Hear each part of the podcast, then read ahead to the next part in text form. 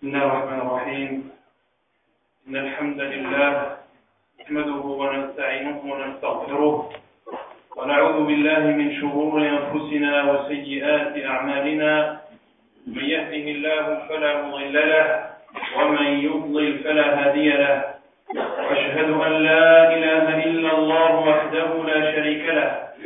وأشهد أن محمدا عبده ورسوله. يا أيها الذين آمنوا اتقوا الله حق تقاته ولا تموتن إلا وأنتم مسلمون.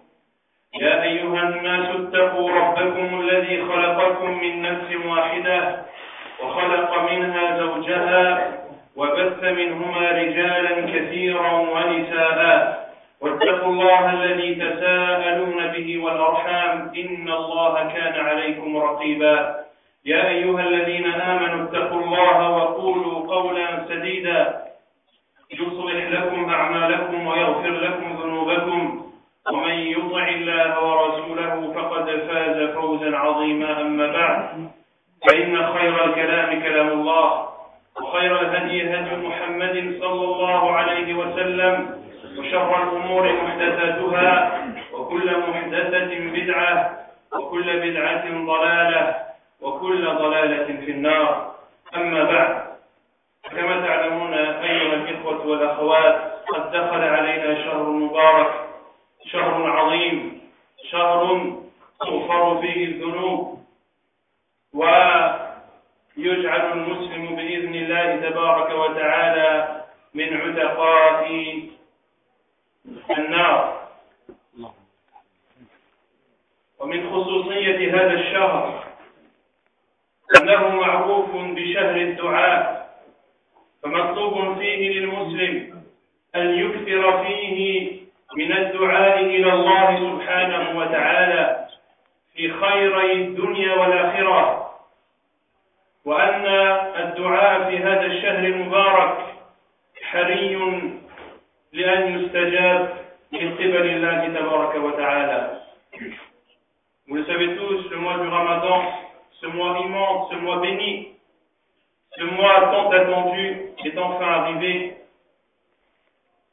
Ce qui fait partie des particularités de ce mois béni, l'accentuation des invocations. Est demandé aux musulmans et à la musulmane d'invoquer Allah subhanahu wa ta'ala le plus possible, car c'est un mois dans lequel l'exaucement des invocations est plus propice que les autres mois. Ainsi le musulman, lorsqu'il invoque Allah subhanahu wa ta'ala, doit choisir les moments propices et les lieux propices qui ont été rapportés dans la sunna du prophète sallallahu alayhi wa ala alihi wa sallam.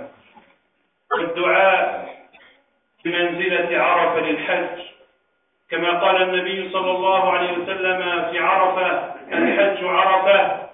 فقال عليه الصلاة والسلام الدعاء هو العبادة. فمن أجل العبادات ومن أهم العبادات الدعاء إلى الله سبحانه وتعالى. ولذلك فإن الله سبحانه وتعالى أخبر أن الذين يستكبرون عن دعائه سيدخلون جهنم داخرين. كما قال تعالى وإذا سألك عبادي عني فإني قريب. أجيب دعوة الداعي إذا دعان فليستجيبوا لي وليؤمنوا بي لعلهم يرشدون. وقال تعالى وقال ربكم ادعوني أستجب لكم. إن الذين يستكبرون عن عبادتي. ففي هذه الآية سمى الله جل وعلا الدعاء عبادة فقال إن الذين يستكبرون عن عبادتي أي عن دعائي سيدخلون جهنم داخرين Et l'invocation fait partie des plus grandes adorations. Elle fait partie des, des adorations à Allah subhanahu wa ta'ala les plus importantes et des plus méritoires. Elle est pour l'adoration comme Arafat l'est pour le pèlerinage. Le prophète sallallahu alayhi wa sallam a dit le pèlerinage c'est Arafat pour montrer l'immense importance de ce grand jour. De la même façon, le prophète sallallahu alayhi wa sallam a dit L'adoration, c'est l'invocation. C'est-à-dire que l'invocation fait partie des adorations les plus importantes chez Allah subhanahu wa ta'ala et fait partie des invocations auxquelles Allah subhanahu wa ta'ala accorde une attention particulière au point qu'il a mis en garde ceux qui oseraient s'enorgueillir dans leurs invocations ou ceux qui, par orgueil, s'abstiennent d'invoquer Allah subhanahu wa ta'ala. Allah a mis en garde contre ces personnes et a dit, comme il le dit subhanahu wa ta'ala selon le sens, et votre Seigneur a dit, invoquez-moi et je vous exaucerai. Quant à ceux qui s'enorgueillent dans mon adoration, je les ferai entrer en enfer. Ils y rentreront humiliés, والعياذ بالله. ثم اعلموا أيها المسلمون أن للدعاء شروطا شروطا وآدابا فمن شروط الدعاء أولا عدم الاعتداء فيه. فإن الله جل وعلا حرم الاعتداء عموما. فقال سبحانه وتعالى ولا تعتدوا إن الله لا يحب المعتدين. لكن الله عز وجل حرم الاعتداء في الدعاء خصوصا. فقال سبحانه وتعالى ادعوا ربكم تضرعا وخفية. إنه لا يحب المعتدين أي إنه لا يحب الذين يعتدون في الدعاء. فما هو الاعتداء في الدعاء؟ هذا ما سنشرحه بإذن الله تبارك وتعالى. La vocation bien sûr comporte des règles à respecter et une conduite à suivre. Invoquer Allah subhanahu wa ta'ala ne se fait pas de n'importe quelle façon. C'est presque un art qu'il faut respecter dans toute son importance. Et parmi les choses qui sont interdites vis-à-vis -vis de l'invocation, c'est le fait d'être offenseur dans cette invocation. Allah Azzawajal a interdit d'offenser et d'oppresser de façon générale lorsqu'il a dit et n'oppressez pas car Allah n'aime pas les oppresseurs. Mais il a interdit l'oppression dans l'invocation de façon précise lorsqu'il a dit subhanahu wa ta'ala invoquez votre Seigneur avec humilité et crainte car il n'aime pas les oppresseurs, c'est-à-dire ceux qui sont oppresseurs au moment où ils invoquent et dans leurs invocations. ومن أول الاعتداء ومن أهم الاعتداء وأخطر الاعتداء الشرك بالله سبحانه وتعالى. وهو أن تدعو غير الله أو أن تدعو مع الله غيره. فهذا من أكبر الاعتداء.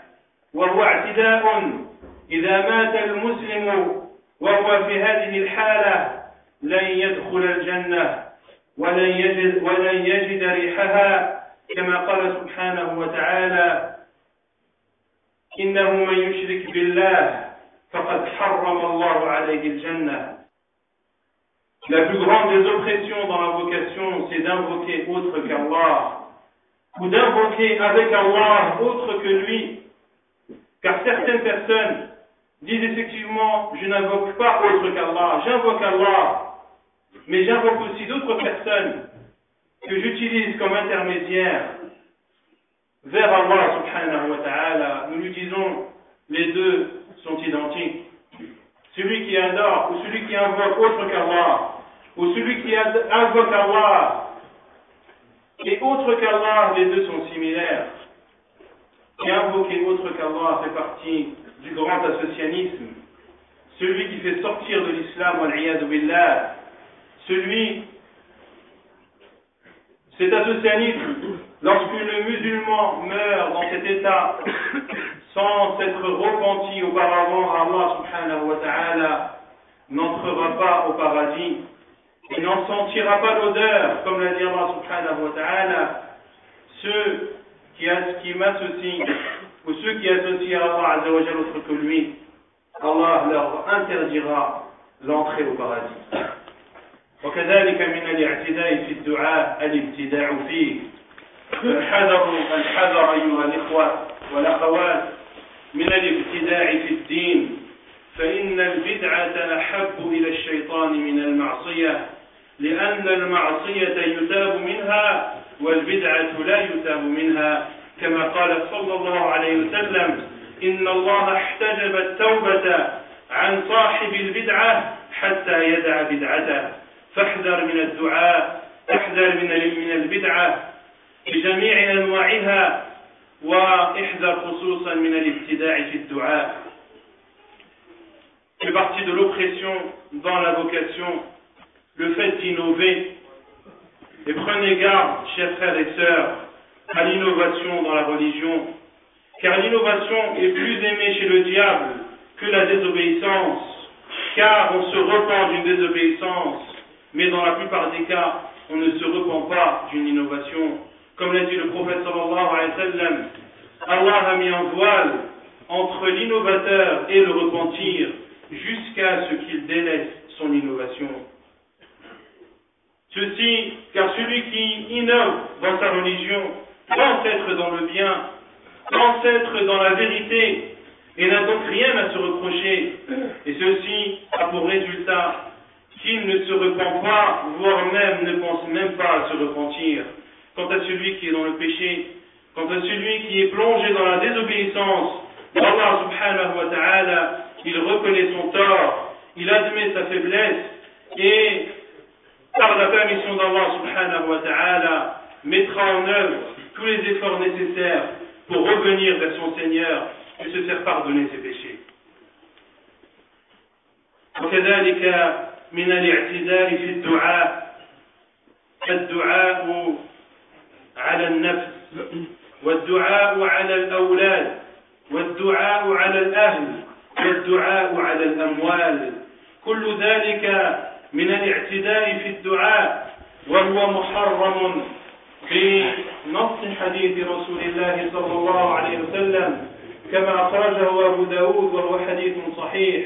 قال صلى الله عليه وسلم لا تدعوا على أنفسكم ولا تدعوا على أولادكم ولا تدعوا على أموالكم فلعل الله تدعون في وقت يستجاب أو يستجيب الله لكم أو كما قال صلى الله عليه وسلم وقال أهل العلم إن هذه الاستجابة استجابة تعقيب. أي عقاب له لأنه دعا بدعاء محرم واعتدى في دعائه fait partie de l'oppression également dans l'invocation. Le fait d'invoquer contre sa propre personne, ou d'invoquer contre ses enfants, sa famille, ou d'invoquer contre ses biens, tout ceci fait partie de l'oppression dans l'invocation et est interdit par la bouche du prophète sallallahu alayhi wa sallam ou de la bouche du prophète qui dit N'invoquez pas contre vous, n'invoquez pas contre vous ni contre vos enfants, ni contre vos biens, de peur que votre invocation ne coïncide avec un moment dans lequel Allah subhanahu wa ta'ala vous exaucera.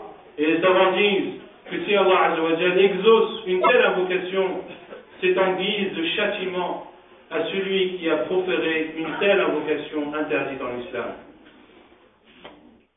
ومن الاعتداء في الدعاء أيضا عدم الاعتجال عدم الاستعجال في الدعاء فإن مع مع شديد الأسف كثير من الناس يستعجلون لما يدعون.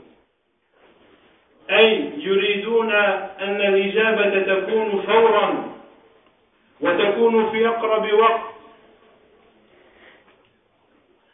والنبي صلى الله عليه وسلم قال لا يزال يستجاب لأحدكم ما لم يدعو بإثم أو قطيعة رحم ما لم يستعجل.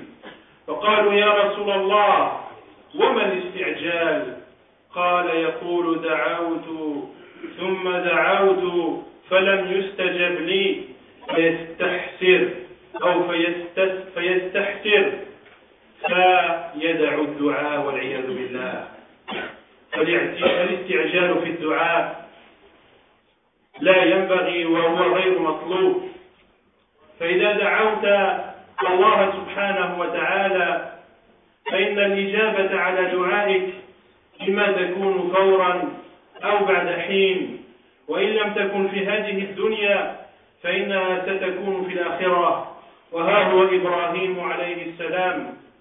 دعا بدعاء مبارك وقال كما في سورة البقرة ربنا وابعث فيهم رسولا منهم يتلو عليهم آياتك إلى آخر الآية.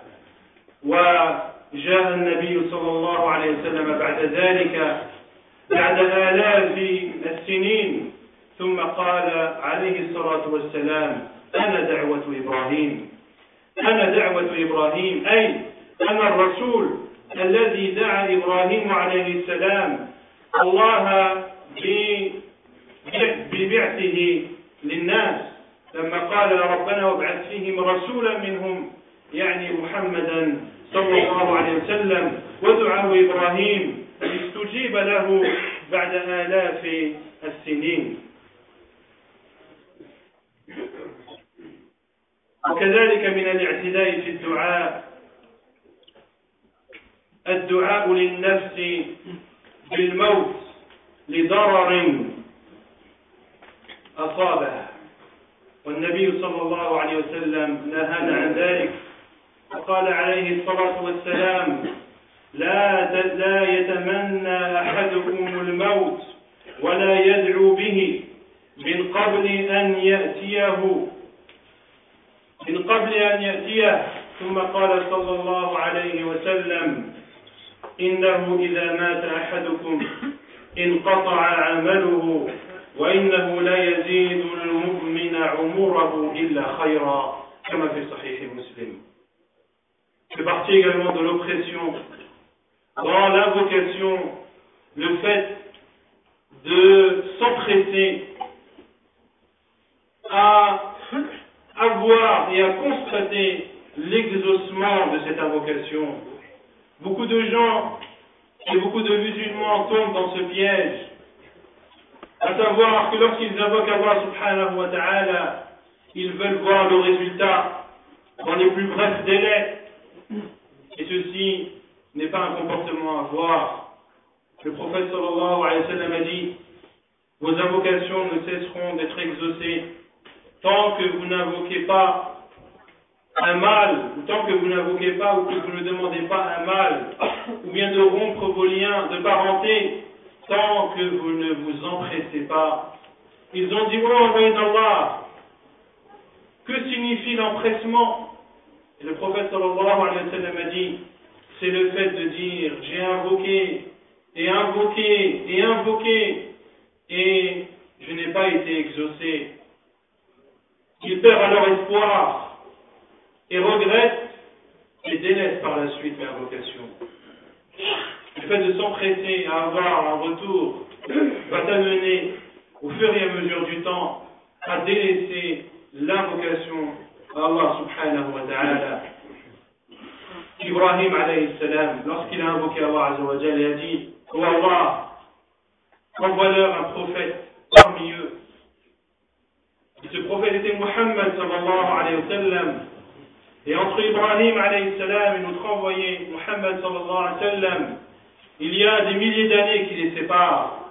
Et lorsque le prophète sallallahu alayhi wa sallam est venu, il a dit Je suis l'invocation de Ibrahim. Je suis l'invocation de Ibrahim. Le musulman ne doit, ne doit donc pas désespérer. Lorsqu'il ne voit pas son exaucement, lorsqu'il ne le constate pas, il ne, doit, pas avoir de regrets. Et le musulman qui invoque Allah subhanahu wa ta'ala doit connaître le secret de cette invocation. Le plus important dans la vocation, ce n'est pas le résultat que tu attends, non, loin de là. Le plus important dans la vocation, c'est le fait de s'humilier devant Allah subhanahu wa ta'ala, de se rabaisser devant le Seigneur de l'univers et d'admettre sa faiblesse, d'admettre ses torts et de lever ses mains en toute humilité à Allah subhanahu wa ta'ala en lui demandant les biens de cette vie d'ici-bas et les biens de l'au-delà, s'il n'y avait dans la vocation que le fait de s'humilier devant Allah Azzawajal, cela suffirait amplement. Le musulman qui invoque donc Allah subhanahu wa ta'ala doit avoir cela dans son esprit et donner plus d'importance à cet acte d'adoration qu'il accomplit plus qu'au résultat qu'il attend. D'une part et d'autre part, il se peut que le fait que ton invocation soit retardée soit un bien pour toi. Qui te dit peut-être qu'Allah subhanahu wa ta'ala n'a pas exaucé ton invocation, mais qu'il a exaucé ou qu'il t'a accordé quelque chose de meilleur, une chose meilleure que ce que tu as demandé. Et qui sait, peut-être qu'Allah subhanahu wa ta'ala n'a pas exaucé ton invocation pour te donner une récompense plus grande le jour du jugement. Et en voyant cette récompense, tu espéreras alors n'avoir eu aucune invocation exaucée dans cette vie d'ici-bas. Il ne faut donc pas considérer une invocation non exaucée ou un, un exaucement que tu ne constates pas comme un manque. Non. Garde espoir et aie confiance en Allah subhanahu wa ta'ala tant que tu es sincère et que tu fasses partie des personnes qui ont réuni toutes les conditions pour que les invocations soient acceptées, car ce n'est pas toute personne qui invoque qui mérite que son invocation soit exaucée, et c'est ce qu'on va essayer de voir par la suite, et d'avoir Également, le prophète nous a interdit d'invoquer la mort. Le prophète a dit que l'un d'entre vous n'espère pas la mort, ni invoque la mort avant qu'elle ne lui parvienne. Car le professeur a dit, car lorsque l'un d'entre vous meurt, ses actions sont suspendues et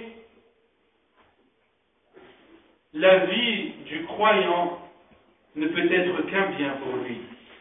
Lorsque tu es croyant, plus tu vis et plus ces instants que tu vis sont un bien pour toi, contrairement aux non-musulmans et à ceux qui ne cessent de désobéir à Allah, plus ils vivent et plus leur mal ou leur compteur de mauvaises actions s'accroît.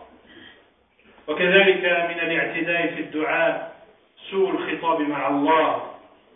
سوء الخطاب مع الله. كأن يرفع صوته في الدعاء رفعا يخل بالأدب وكذلك من الأدب في الدعاء تكثير وكذلك من عدم الأدب في الدعاء تكثير الكلام والتفصيل في الدعاء الذي لا حاجة فيه.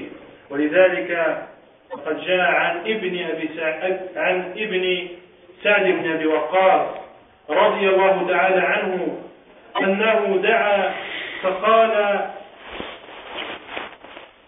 سمعني أبي.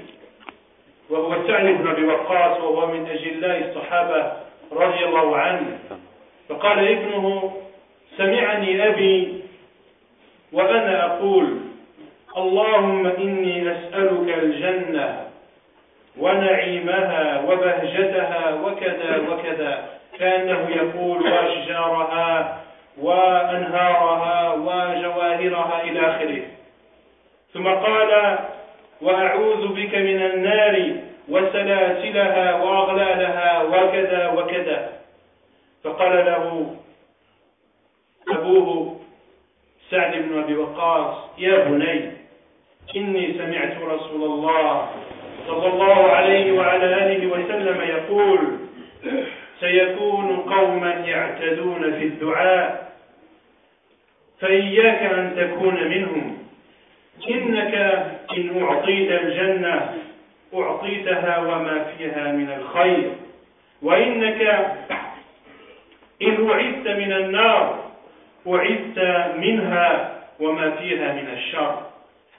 Également, il ne fait pas partie du comportement louable dans l'invocation le fait d'invoquer en donnant des détails superflus qui n'ont pas d'importance.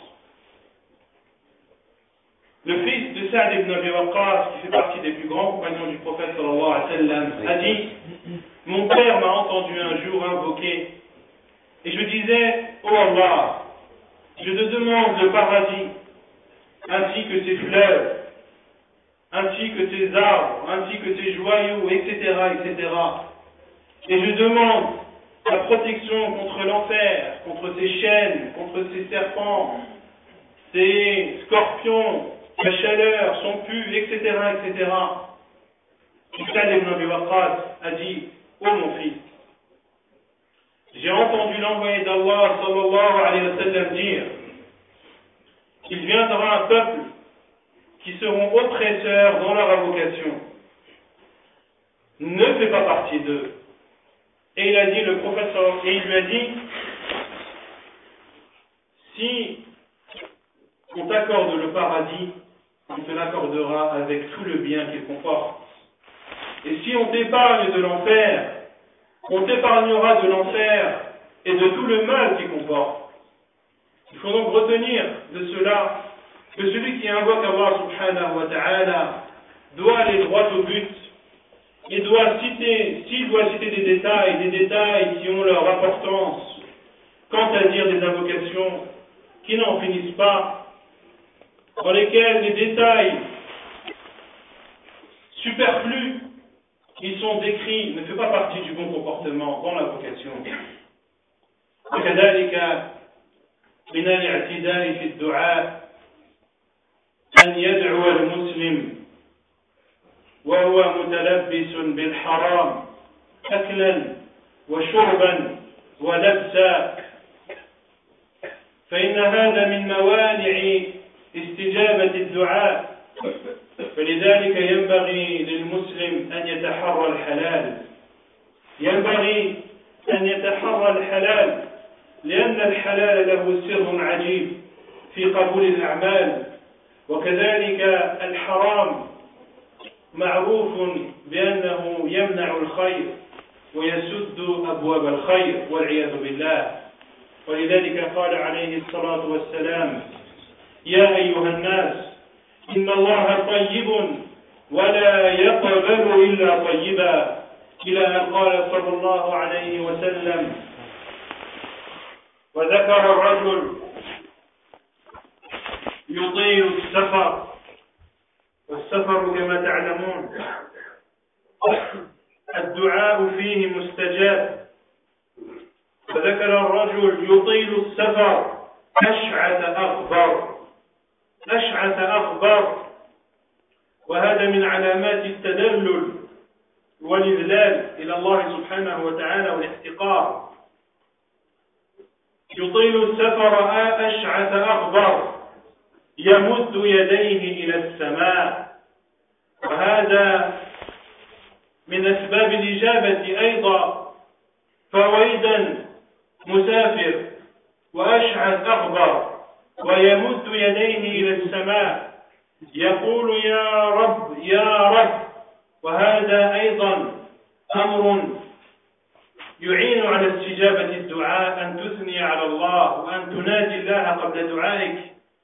يمد يديه إلى السماء. يا رب يا رب. ومطعمه حرام. ومشربه حرام. وملبسه حرام. وغذي بالحرام. فأنى يستجاب له. أي كيف يستجاب لهذا الرجل؟ الذي تلبس بالحرام أكلا وشربا ولبسا. كيف يستجاب له؟ وهذا مسافر أشعث أغبر يمد يديه إلى السماء ومع جميع هذه الأسباب التي اتخذها لا يستجيب الله عز وجل لدعائه. فينبغي علينا أيها الإخوة أن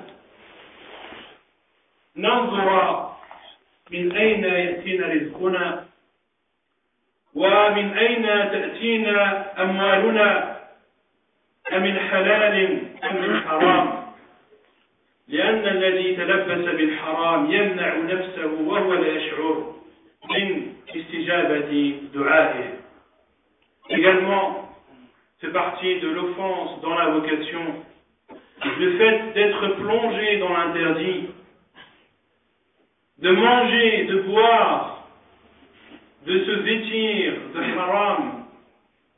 Le prophète sallallahu alayhi wa sallam a dit, ô vous les gens, Allah est bon et n'accepte que le bon.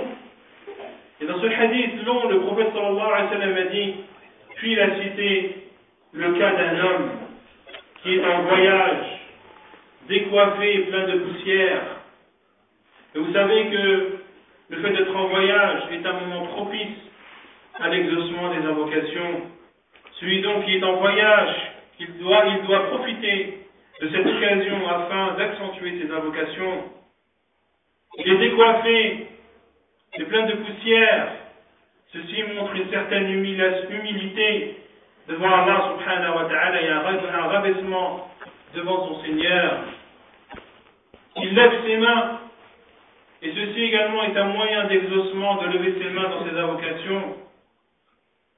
Il dit, Ô Seigneur, ô Seigneur, cela aussi est un moyen qui permet d'exaucer les invocations, le fait de précéder ton invocation par des éloges d'Allah subhanahu wa ta'ala, en l'appelant par son nom subhanahu wa ta'ala. Et le prophète sallallahu a dit, mais sa nourriture est interdite, sa boisson est interdite, ses vêtements sont interdits, et il a été élevé dans l'interdit. Comment? Un homme comme celui-ci peut-il voir ses invocations exaucées?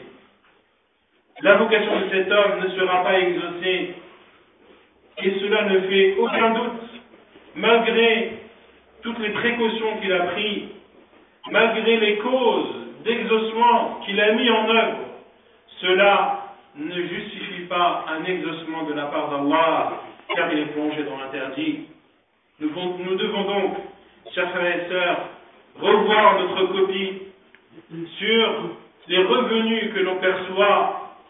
Sont-ils d'une origine licite ou d'une origine illicite Il faut revoir notre copie dans cela et être sûr et persuadé que les salaires que nous percevons sont des salaires licites, sont des salaires qui ne sont pas tachés ni par l'usure, ni par des objets volés ou des objets usurpés ou des objets assis malhonnêtement et illicitement ou de l'argent issu de l'alcool ou autre.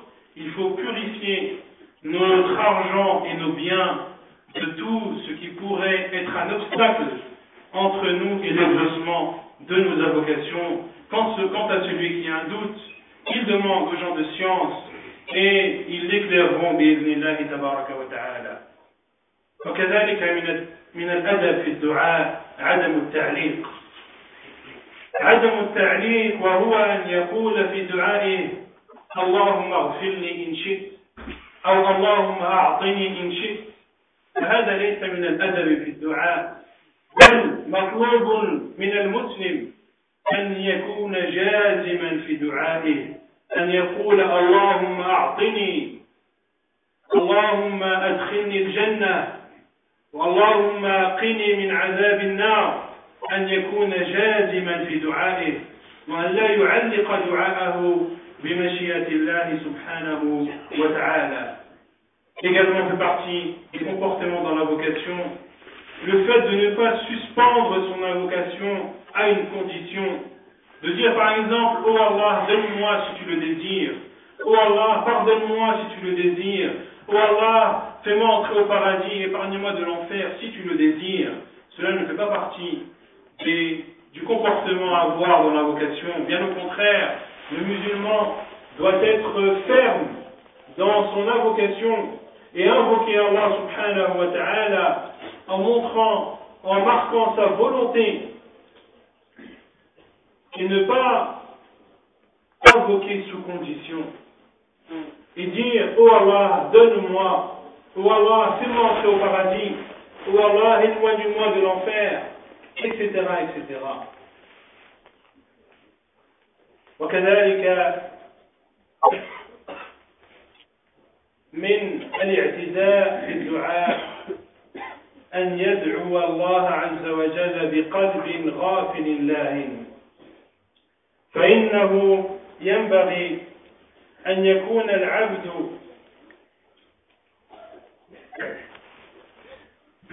أن يدعو العبد بقلبه بقلب حاضر وليس بقلب غافل لأن النبي صلى الله عليه وسلم يقول ادعوا الله وأنتم موقنون بالإجابة واعلموا أن الله لا يستجيب الدعاء من قلب غافل لاهٍ فإذا دعوت الله عز وجل فادعوه كما قلت بقلب حاضر. فإننا نرى بعض من الناس يدعون وقد تجده ينظر يمينا وشمالا كأنه يقول قولا بل أكاد أجزم أنه لا يعرف ماذا يقول ثم يمسح وجهه ويظن المسكين أنه دعا الله سبحانه وتعالى Également, celui qui invoque Allah Azzawajal doit le faire avec un cœur présent. Lorsque tu invoques Allah subhanahu wa ta'ala, il faut que tu te mettes en situation, c'est-à-dire que tu saches qui tu invoques, que tu saches comment invoquer, que tu saches ce que tu invoques, être présent à 100% dans ce moment d'invocation qui est, comme je l'ai dit, l'une des plus importantes adorations en islam. Car le prophète sallallahu alayhi wa sallam a dit invoquer Allah en étant sûr de l'exaucement. Car Allah, et sachez qu'Allah n'exauce pas la vocation de celui qui invoque en ayant un cœur distrait. En ayant un cœur distrait, et c'est malheureusement ce que l'on constate que certaines personnes qui invoquent Allah Azzawajal en levant les mains, en regardant à droite, à gauche, en haut, en bas, en prononçant des paroles dont on peut presque être sûr qu'il ne sait même pas ce qu'il dit, puis à la fin de son invocation, passe ses mains sur son visage et le pauvre croit qu'il a invoqué Allah Azzawajal alors qu'il ne l'a nullement invoqué. Et à titre de parenthèse, il n'y a aucun hadith du prophète sallallahu alayhi wa sallam qui légifère le fait de d'essuyer son visage après l'invocation. Ceci fait donc partie des innovations en islam que le musulman doit, dont le musulman doit s'abstenir et duquel il doit s'éloigner. وهنا تعليق لم أقله بالعربية أن مسح الوجه بعد الدعاء لم يرد فيه لا آية من كتاب الله ولا حديث من رسول الله صلى الله عليه وسلم ولا فعله الصحابة فإذا دعوت الله عز وجل ورفعت يديك وانتهيت من دعائك فاترك يديك لا تمسح وجهك فإن هذا لم يرد في سنة رسول الله صلى الله عليه وسلم.